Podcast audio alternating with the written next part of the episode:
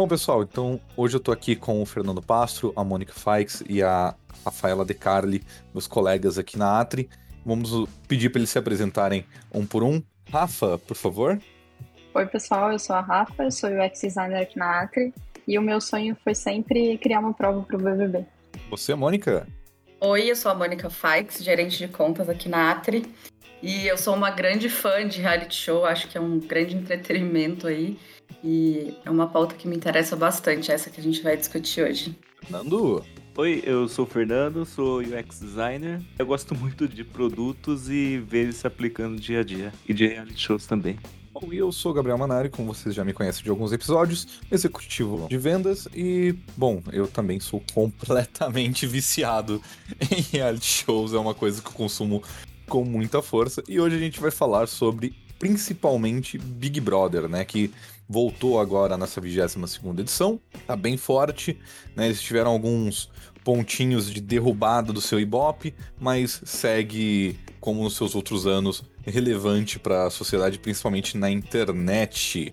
Então, vou começar aqui, pessoal. O que vocês acham que o espectador percebe que mudou no posicionamento das marcas é, no decorrer dessas 22 edições de Big Brother? Eu acredito que nessas 22 edições de Big Brother, as marcas elas entenderam que a participação delas pode mudar muito o cenário durante o período assim do programa em si no ar, né? Anteriormente a gente não tinha, né? A gente não via muitas marcas. Se vocês se lembrarem lá do começo do Big Brother, é, eram pouquíssimas marcas que entravam como patrocinadoras ou para participar ali mesmo, né? Não só como patrocínio, que hoje em dia eles são acionistas, né? Eles não são mais patrocinadores que durante esses 22 anos o programa ele consegue trazer uma visibilidade muito alta para cada uma dessas marcas, principalmente por elas estarem em horário nobre, né, ali na televisão. Então acho que agora hoje as marcas elas entendem a importância de estarem ali e aparecerem ali como esses patrocinadores e acionistas ali. É, o que eu acho legal é a marca conseguir estar inserida em situações cotidianas, né? A gente tem muito patrocínio de festa e tudo mais, mas a gente vê as pessoas cozinhando, a gente vê um pacote de um produto ali com a marca né, escancarada. Às vezes a câmera vai dar um close na gente enxergar de que produto se trata, né? Então eu acho que as marcas elas começaram a entender é, e explorar melhor uh, como aparecer né, nesse cotidiano do, dos participantes e para as pessoas também se enxergarem né, utilizando aqueles produtos. Só complementando o que a Ava falou, é que os produtos estão na vida ativa dos participantes, né? A gente vê eles transferindo dinheiro usando serviços financeiros e a gente pode acompanhar o impacto desses produtos na vida deles. Eu acho que a principal mudança seria essa, no meu ponto de vista. É bem interessante notar quais marcas, né, que começaram a adotar com força o Big Brother nessa parte de patrocínio, né, as patrocinadoras principais e quais acabaram saindo. A gente tinha muito marcas diferentes, se me engano no Big Brother 1 a gente tinha Ponto Frio, Bombril, Kaiser e Fiat como principais patrocinadoras, e agora a gente tem produtos muito mais cotidianos, né? E que estão sendo muito mais criativos em seus usos, como o próprio McDonald's, a P&G, a própria Americanos, a PicPay, né? Que faz essa parte do trâmite financeiro de estalecas dentro do programa. Tem sido interessante enxergar isso do ponto de vista de marketing o bacana do Big Brother é que as dinâmicas, né, são sempre patrocinadas por alguma marca. Foi um plano ali em 1999, junto da criação do programa na Holanda, de trazer patrocínios de uma maneira mais visível, né, para patrocinadores e fazer um marketing completamente diferenciado. Né? Os grupos acabam fazendo hoje em dia as compras ali nas americanas, as provas de imunidade e liderança estão sendo promovidas pela 99, pela iFood, Neusaldina já trabalhou, McDonald's, Avon, PicPay, até a Downy, né? Tava por trás de um almoço especial. Então, como vocês enxergam essas provas e essas participações? Vocês enxergam como experiências de usuário? E quem seria o usuário no final das contas, né? Quando vocês enxergam dessa maneira? O participante o espectador do Big Brother ou seriam os dois, só que com uma linguagem diferente para cada um? Eu acho totalmente que aquilo se trata de uma experiência, assim, eu vejo muito para os dois, né? Porque o participante ele tá ali vivenciando aquela experiência, que aquilo é muito divertido, a gente vê que eles agradecem as marcas, né? Isso é muito, eu acho que valioso para a marca eles estarem, ah, valeu PicPay, valeu marca tal quem tá de fora, né, o espectador, ele também, acredito eu, né, que ele gostaria de estar vivenciando aquele momento ali, porque tem muitas coisas divertidas, né? Tem aqueles almoços que a gente vê, nossa, queria participar. Até comentando sobre um almoço especial, né? Por exemplo, a Downy, que agora tá patrocinando, acho que é o almoço do líder, se não me engano. Não lembro qual é. Mas é um pouco estranho a gente ver uma marca de amaciante tá patrocinando um almoço, né? Relacionando o amaciante com comida. Mas é muita experiência que proporciona, né? Um ambiente leve, eles têm provas de roupas e tudo mais, e a marca está sempre presente ali. É só dando um exemplo pessoal, assim, eu realmente eu não sei qual é a marca de amaciante que tem aqui em casa. Mas hoje, se alguém chega e me pergunta, diz uma marca aí aleatória de amaciante, eu vou lembrar da Downy porque eu vi no Big Brother. Então eu acho que é muito essa relação, assim. É uma experiência, sim, para quem está participando, para quem está assistindo, gostaria de vivenciar aquela experiência. É um reforço né, de marca, sempre na presença, na memória dos clientes, dos usuários, enfim. Eu acho que complementando um pouco do que a Rafa disse, toda essa experiência eu sempre lembro muito daquela expressão que quem não é visto não é lembrado, né? Essa participação de algumas marcas, como por exemplo o Downy, em um almoço, traz uma visibilidade muito grande. Então, essa experiência que a pessoa que já está assistindo o Big Brother e às vezes tem o sonho de entrar, e tanto quem está lá dentro, eu acho que realmente é uma experiência de ambas as partes, né? Tanto do participante quanto do público, porque a gente olha e fala: olha, queria muito estar tá participando ali daquele momento, e a gente nunca vai esquecer qual que foi aquela marca, a visibilidade fica muito grande. E até mesmo algum outro exemplo que eu falo que é muito mais para quem participa ali do Big Brother, né? Para o participante, a gente consegue ver hoje diversos deles que fazem parte hoje, se tornaram até mesmo embaixadores das marcas, né? O Gil do Vigor, ele sempre tá, por exemplo, na Americanas, a própria Juliette também. Eu acho que isso também traz para eles essa grande experiência, assim.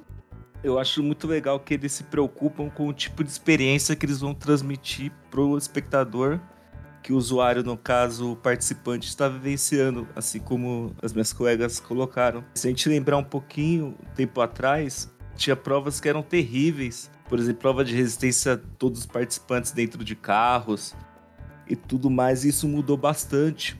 Eu acho que é partindo muito dessa ideia de transmitir coisas legais, a marca proporcionar coisas legais para os participantes e isso ser transmitido para o espectador. E trazendo mais uma coisa, é legal que a gente vê hoje que as marcas, eu, eu enxergo que elas estão aproveitando melhor, sendo muito mais criativas, né? E colocando a própria finalidade do produto dentro dessas dinâmicas de provas, né? A gente vê, por exemplo, o PicPay sempre tem essas provas bate-volta, sempre tem uma dinâmica muito parecida, mas sempre eles trazem os benefícios do produto, sempre tem alguma feature que está destacada em algum lugar.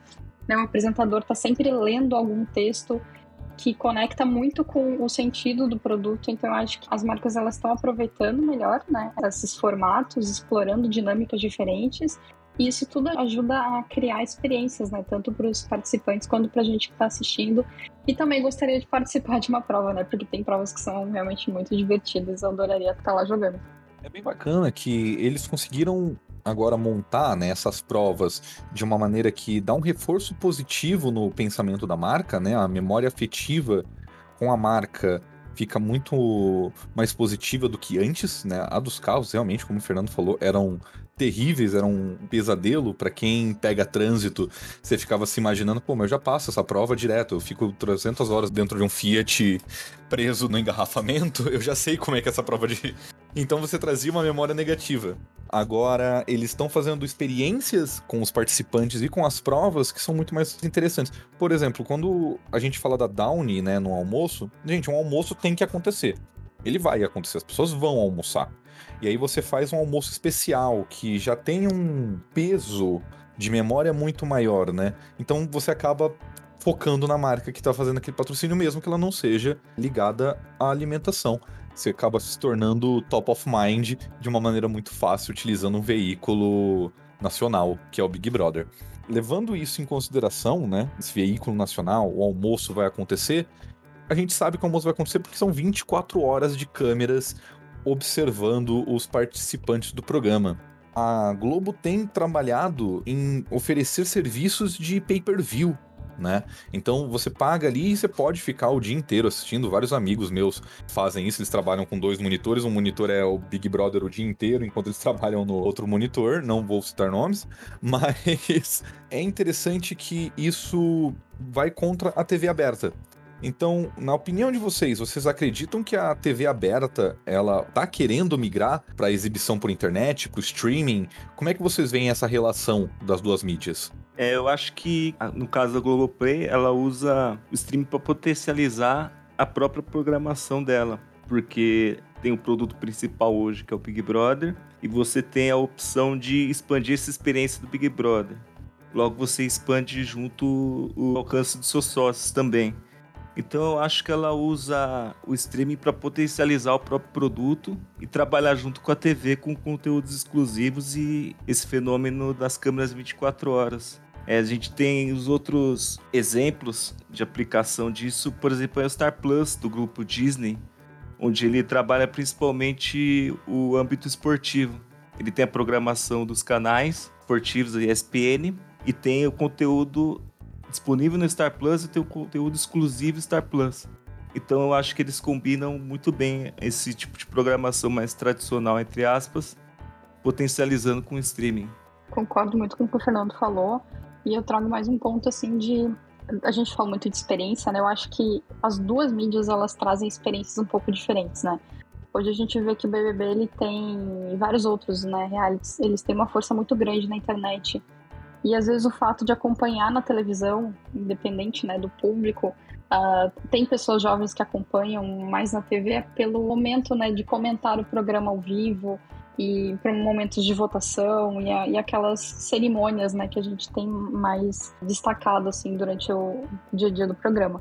No dia a dia, assim, eu vejo muito movimento nas redes sociais, né? Então, o Twitter é uma coisa que tem muita gente comentando o tempo todo. É, e hoje no streaming a gente tem a mesma montagem assim, que a gente vê na televisão, né? Dos quadros que aparecem. Então, a gente tem conteúdos é, que são muito semelhantes, mas ao mesmo tempo no streaming ele tem um pouco a mais, né? E tem a vantagem, obviamente, da gente assistir ao vivo. Mas eu acho que essas experiências elas são muito diferentes, independente do público, né? A TV ela tá ali no ao vivo, as coisas têm uma grandiosidade maior, inclusive os próprios participantes eles falam que no ao vivo às vezes eles mudam, né, o comportamento porque ah, a gente está ao vivo, mas eles estão ao vivo o tempo todo, né? Só que não tem a grande proporção da TV aberta.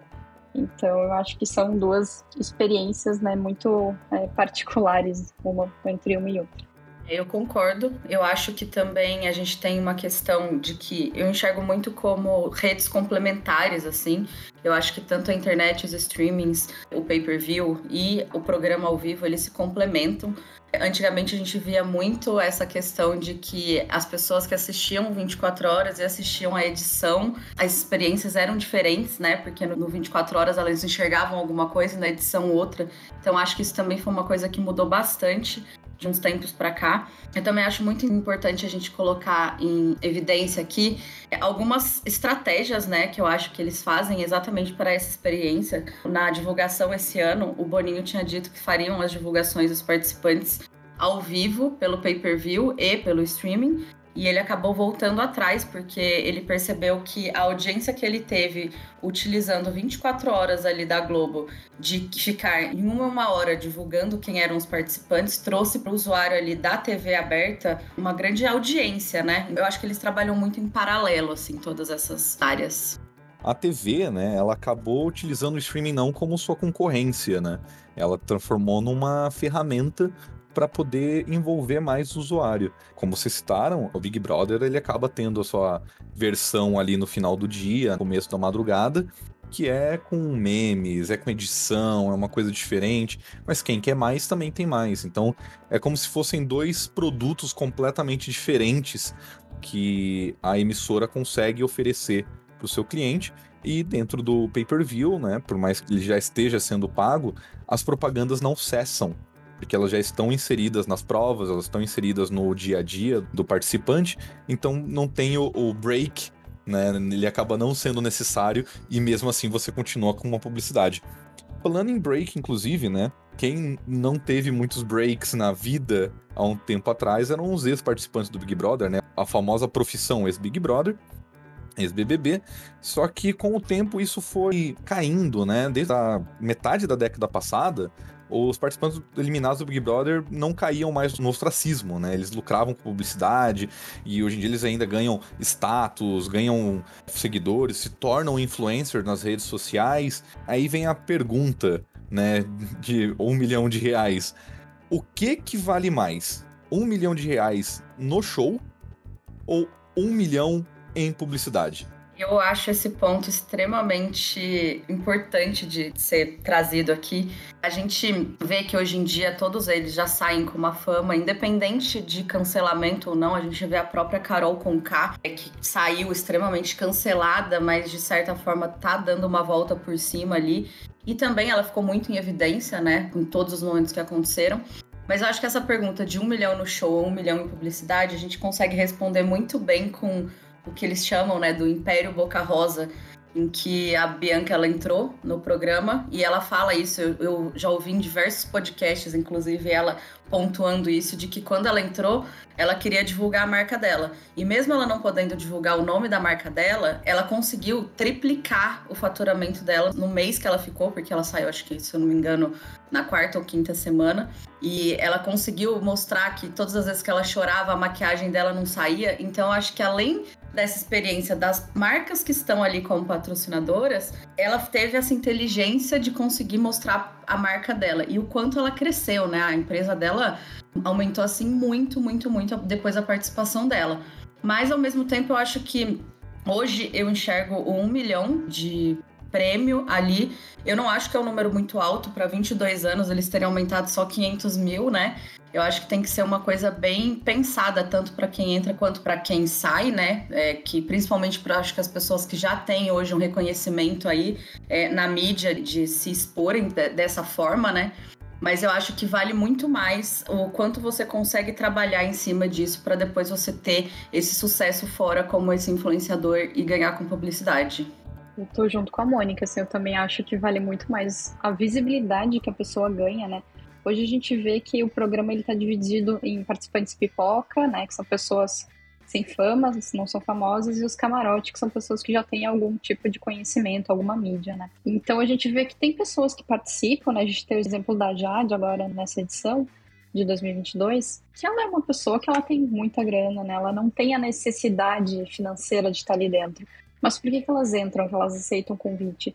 Eu, eu enxergo muito como visibilidade, né? A pessoa tá ali, ela tá ali o tempo todo na TV, no streaming, ela tá participando de propagandas, as marcas estão usando a imagem dela, então isso é um benefício tanto para as marcas né, que usam a imagem dos participantes, a gente vê a C&A, tá o tempo todo postando coisa, ah, e o look da participante tal, o look do participante tal. Então, sempre gira, a imagem da pessoa acaba girando muito, né? Então, é muito mais valioso, às vezes, o que a pessoa vai tirar disso do que o prêmio em si, né? O prêmio eu acho que é mais um atrativo, mas eu acho que muitas das pessoas elas aceitam e desejam ir para lá muito em busca da fama do que do prêmio em si. E o Big Brother, né, ele acaba tendo dois públicos, né? A gente falou de cancelamento. Eu acho interessante que a gente tem o público da internet, né, que é o pessoal que está no Twitter o dia inteiro comentando, fazendo suas postagens, levantando, movimentando cancelamentos, né? e o pessoal que tá no sofá, na sua casa, não segue um streaming, às vezes não segue um 24 horas, mas tá mais pelo entretenimento da coisa, quer ver como é que isso tudo vai terminar. No quesito de publicidade, com quem vocês acham que as marcas dentro do programa estão conversando mais? Com esse público que está em casa assistindo tranquilo ou com o pessoal que está na internet, que está sempre focado e quer saber de tudo a todo momento, quer sempre interagir? Bom, eu particularmente acredito que ele tenta trabalhar mais com o pessoal que está sempre conectado. É, a gente vê pelas postagens dessas marcas no Instagram. A gente também consegue perceber muito como eles tentam transmitir, por exemplo, a prova Americanas no último domingo. A gente pôde ver como eles tentaram transmitir como é a experiência de compra da Americanas então eu acho que eles tentam trabalhar muito mais esse público ativo na internet que está sempre conectado com o programa, pelas ações e até pelo trabalho em mídia social. É, eu concordo com o Fernando. É, a gente pode ver muito também o apresentador, ele está sempre anunciando, né, falando da marca. Vai começar a prova, ele fala, ah, então, Americanas, ela trouxe aqui pra gente tal e tal coisa, e a gente tem um cupom de desconto para você aproveitar só os tantos primeiros, né? Então eu acho que tem muito essa conexão da marca tá sempre oferecendo alguma coisa no ao vivo né? E as pessoas que estão conectadas, elas estão aproveitando e participando daquilo, né? Então, ao, ao mesmo tempo que os participantes estão lá participando da prova, alguma coisa relacionada está sendo oferecido para quem está assistindo, né? Então, acho que as pessoas que estão sempre conectadas, estão com o celular na mão, estão assistindo, seja pela internet, seja pela TV no ao vivo, elas têm o QR Code, elas têm os cupons de desconto. Então, acho que as marcas elas conversam mais com essas pessoas que estão ali ligadas em aproveitar essas ofertas, né, e conhecer mais sobre a marca também. Pensando né, nessa visibilidade que as marcas têm, eu lembro na edição passada teve a festa do Mac. E fazia muito tempo, né? A gente tá em pandemia, muito tempo que eu não pisava no Mac e me deu muita vontade de comer um Mac. Eu olhei para aquilo, nossa, eu quero comer um Mac. Eu acho que todo mundo na cidade teve a mesma ideia, porque no dia seguinte eu fui sair do serviço, seis horas eu vou comer um Mac. Aí a gente foi pro drive-thru, a fila tava, tipo, gigantesca, quilométrica, assim, e a gente acabou desistindo. Mas eu acho que a presença, né, da marca, assim, ela desperta interesse das pessoas, e não só na oferta de cupons ou descontos e tudo mais, mas a pessoa vai buscar, né, por por aquele desejo que foi despertado, ela vai até uma loja, ela vai querer comer um Mac, né, no, nesse caso. Então acho que é muito legal isso, a gente estar tá nesse contato e, e ver na TV e, né, e, e buscar na nossa vida real experimentar aquilo que os participantes experimentaram também.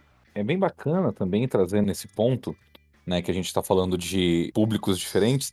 Tem um público que cresceu muito hoje em dia, que é o público da internet com por outros canais, né, por canais secundários. Então a gente tá falando de YouTube, de Twitch, de TikTok. Então tem vários influenciadores que acabam cobrindo o programa, né, normalmente com um viés humorístico ou de entretenimento ou canais de fofoca, né, que cresceram bastante também nessas mídias. Inclusive o UOL, né, reformulou o seu canal do YouTube, agora ele trouxe figurinhas carimbadas da televisão, né? Tipo o Zeca Camargo e o Otaviano Costa para apresentar o programa. Hoje, até mesmo o, o Casimiro, né? Que é um dos maiores streamers de entretenimento do Brasil, às vezes cobre o Big Brother, ele faz um comentário ou outro durante as lives dele. E aí vem o ponto. Até quando a TV aberta vai continuar alimentando a internet? Ou ela vai permitir, ou a internet vai se desvencilhar por conta própria?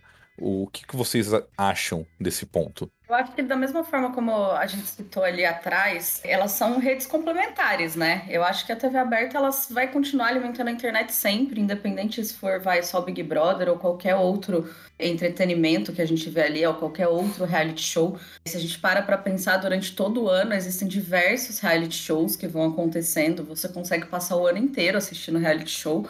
Obviamente que tem os maiores, né? Que são Big Brother, A Fazenda, enfim. Mas eu acho que ele sempre vai continuar alimentando. Eu acho que sempre vão ser coisas que elas vão ter que ir andando junto e evoluindo junto. Talvez uma hora a TV aberta fique um pouco menor, mas eu acredito que não. Eu acredito que sim, a internet vai ser sempre alimentada ali pelo que acontece na TV aberta. Até mesmo por programas de fofoca que existem à tarde, que sempre estão falando sobre esses programas, né? Sempre estão falando ali sobre Big Brother. Então eu acho muito isso mesmo, de ser complementar um com o outro. Eu acho que TV traz comunicadores excelentes também. O próprio Casimiro, ele era estagiário na Esporte Interativo, né? Que hoje é a TNT Sports. O Gaules também, que é um streamer famoso também, ele participou diversas vezes em programas de TV. Eu acho que eles trazem um know-how de comunicação único, assim. Os dois são excelentes comunicadores. Eu acho que a internet, ela consome muita coisa no nosso dia a dia. E acho que enquanto a TV aberta for relevante, ela vai alimentar a internet mesmo não tendo a intenção. Por exemplo, quando se traz um Otaviano Costa ou Zeca Camargo, eu acho que você acaba trazendo um pouco do público mais convencional de TV também, devido um alcance dessas pessoas e outro potência da comunicação dela. Acaba enriquecendo bastante o conteúdo da internet. E hoje em dia a gente tem uma tendência a viver em bolhas, né? A gente acaba seguindo e consumindo conteúdos muito mais próximos dos nossos interesses, assim, talvez a gente nem conheça é, algumas figuras, né? Usar figuras da televisão, que é um pouco mais abrangente, eu acho que é muito benéfico, porque traz um público mais diverso, né? Eu, por exemplo, o Casemiro, né, que a gente estava comentando agora, eu não sabia quem ele era. Eu conheci ele, eu tomei conhecimento dessa pessoa porque ele estava comentando, justamente porque ele estava comentando o BBB E aí eu tomei conhecimento de quem era ele, aí eu vi o grande sucesso que ele fez na internet. Mas eu acho que também tem muito isso né, das bolhas, da gente não ter acesso na internet a tudo que acontece, porque a gente acaba sendo direcionado, né, por alguns interesses e às vezes trazer alguém da TV, já que tem esse know-how que nem o Fernando estava comentando da comunicação, ajuda muito, né, a diversificar mais o público. Mudando um pouco de assunto, né, tomando outro caminho, voltando no ponto do cancelamento, né, o terror da internet para todo mundo que figura pública, ele é aliado à falta de criatividade de algumas marcas nas inserções, né? A gente comentou de algumas ótimas, mas exemplo ruim não falta, né? São 22 edições e houveram péssimos exemplos aí de inserções dentro do programa. Tiveram participantes, né? Ainda temos participantes que faturam muito mais nas redes do que dentro da casa, né? A gente teve aí o exemplo da Bianca que triplicou o faturamento da sua marca. Gil do Vigor explodiu. É um cara que dispensa qualquer oportunidade. Ele já tá com todas as oportunidades necessárias. Ele não precisa de uma nova, basicamente. Ele tá feito na vida. Então, os reality shows estariam com seus dias contados, já que as marcas não estão conseguindo mais trabalhar tão bem, a cultura do cancelamento está muito forte hoje em dia, os participantes estão entrando não mais para participar do programa, mas sim para ganhar visibilidade. O que, que vocês acham que vai acontecer com os reality shows? Eu acho que essas inserções são feitas justamente para geração de conteúdo, para a pessoa brigar, para ter o conflito, para gerar a dramatização do que está sendo produzido ali. Então, mesmo com cultura do cancelamento, eu acho que o reality show continua muito forte. É, eu acho que os reality shows eles continuam com força, assim, porque as pessoas elas têm muita vontade de participar, né? Então, às vezes, o temor pelo cancelamento ele acaba sendo menor do que a vontade de ser famoso, né? De conseguir ganhar coisas com isso. Então, acho que enquanto as pessoas continuarem uh, querendo participar e as pessoas que quiserem continuar assistindo, né, as tretas que acontecem, eu acho que é um formato que vai muito longe ainda. Eu vejo muito também pelo lado de que, ah, três, quatro anos atrás, vamos colocar aí 2018, 2019, os reality shows, principalmente o Big Brother, eles tinham dado uma caída muito grande. Eu falo porque eu assisto desde a primeira edição e a gente via muito essa coisa, ai, ah, você está se alienando assistindo Big Brother. Antigamente era muito isso, existia um grande julgamento de quem assistia reality show. Ao contrário de hoje, que eu acho que é muito difícil alguém não assistir, assim, porque ele consegue estar inserido em diversos momentos da sua vida, né? Então acho que ninguém consegue entrar ali, por exemplo, no Instagram e não ver alguma coisa sobre o Big Brother, ou querer entender o que tá acontecendo. Saber quem é a famosa que é rica, como foi o caso da Jade Picon que entrou, ou ver o caso do Arthur Aguiar, que já tinha toda uma polêmica aqui fora. Então eu acho que é muito difícil ele acabar. Eu acho que, como a gente falou já aqui, tudo tem que ser reinventado. Então eu acho que a cada ano tem que trazer alguma novidade, tem que fazer alguma coisa diferente. A questão que a gente falou também do prêmio, eu acho que precisa ser uma coisa revisada. Mas eu acho que acabar é muito difícil. Eu acho que realmente precisa só sempre estar tá se mantendo atualizado ali e buscando trazer esse entretenimento mesmo, que é o que a gente aqui fora, né, o público quer assistir. E é o que as marcas precisam saber realmente aproveitar esse momento que elas têm ali de estrelas do reality show, né? Pensando também nesse ponto negativo, né, que a gente acaba tendo nos reality shows, principalmente dentro do Big Brother, como é que vocês enxergam as limitações, os castigos e as punições? Vale a pena para a marca se associar a um programa sem roteiro? Porque pode acabar acontecendo alguma coisa ruim que leve uma experiência também desagradável, né, para aquela marca.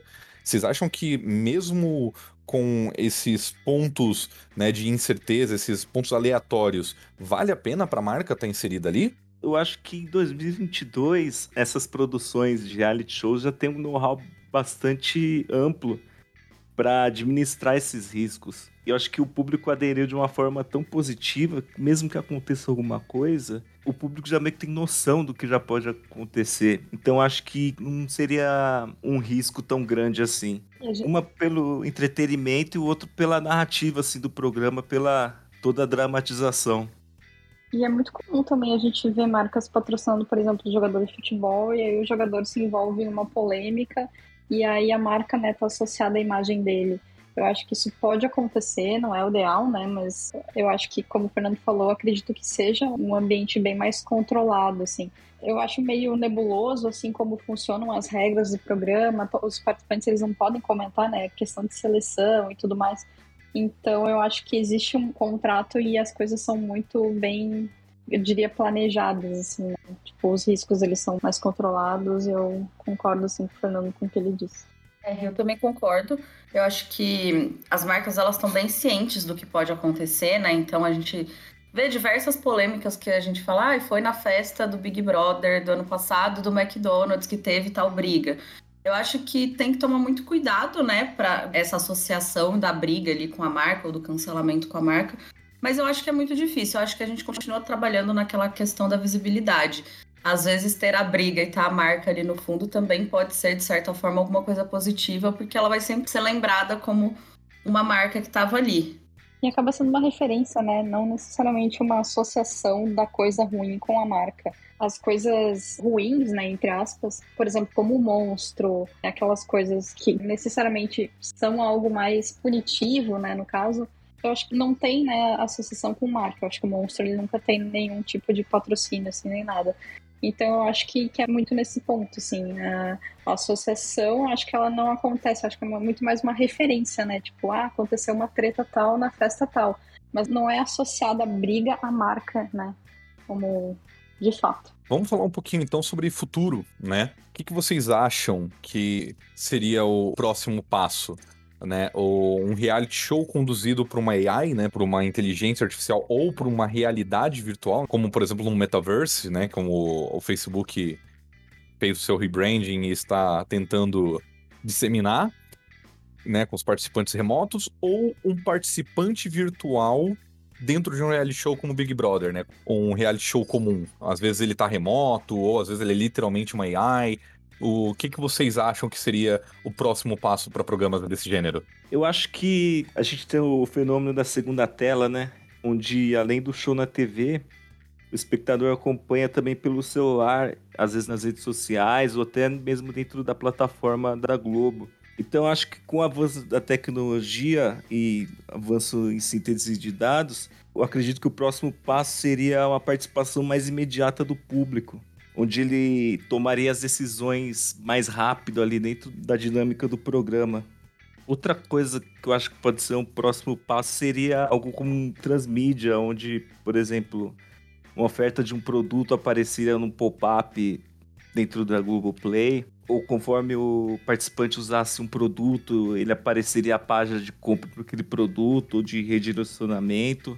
Eu acho que seria esse os próximos passos. É, eu ficaria mais em pé no chão, assim. Eu não sei se a gente teria um reality como realidade virtual, essas coisas.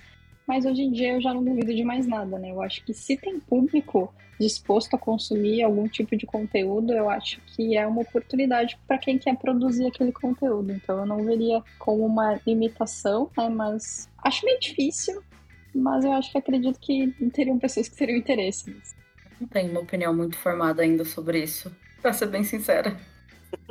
Eu acharia um saco, na verdade, mas. Eu, eu acharia. Então, é isso que eu ia falar. Eu acharia muito chato, por isso que eu não consigo pensar em uma resposta assim muito concreta.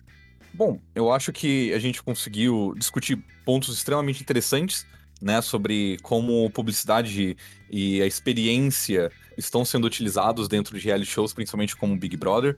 Né? Existem outros reality shows aí para você que está ouvindo a gente e quer conhecer outros realities, que não precisam na maioria deles acabam não precisando da interação do público, mas, por exemplo, a gente tem The Circle, né? Teve uma versão brasileira que utiliza tecnologia de uma maneira bem inteligente. Então, existem várias competições de reality por aí que também podem servir de plataformas para publicidade, né? Sendo via experiência do usuário, seja via realmente inserção da marca e fazer ela ser lembrada pelos espectadores. Pessoal, quais são suas considerações finais para esse episódio de Uso Logo Existo? Eu acho que, assim, como uma conclusão de que a gente pode trazer aqui é de que tudo sempre está em constante evolução, né? Em constante mudança aí. E eu acho que as marcas elas têm que saber aproveitar cada um desses momentos dela. É obviamente que muita coisa não pode ser prevista, né? De como vai acontecer. Mas eu acho que até o formato mesmo, como eu disse lá no início, é, hoje eles já não entram mais como patrocinadores, eles entram como cotistas dentro ali do reality show, principalmente no caso do Big Brother. Então eu acho que é saber utilizar desse momento. E quando a gente fala de Big Brother, ele acontece no início do ano, que é um momento que tá tudo muito morno ainda, as coisas estão começando a andar, as pessoas estão em busca desse entretenimento.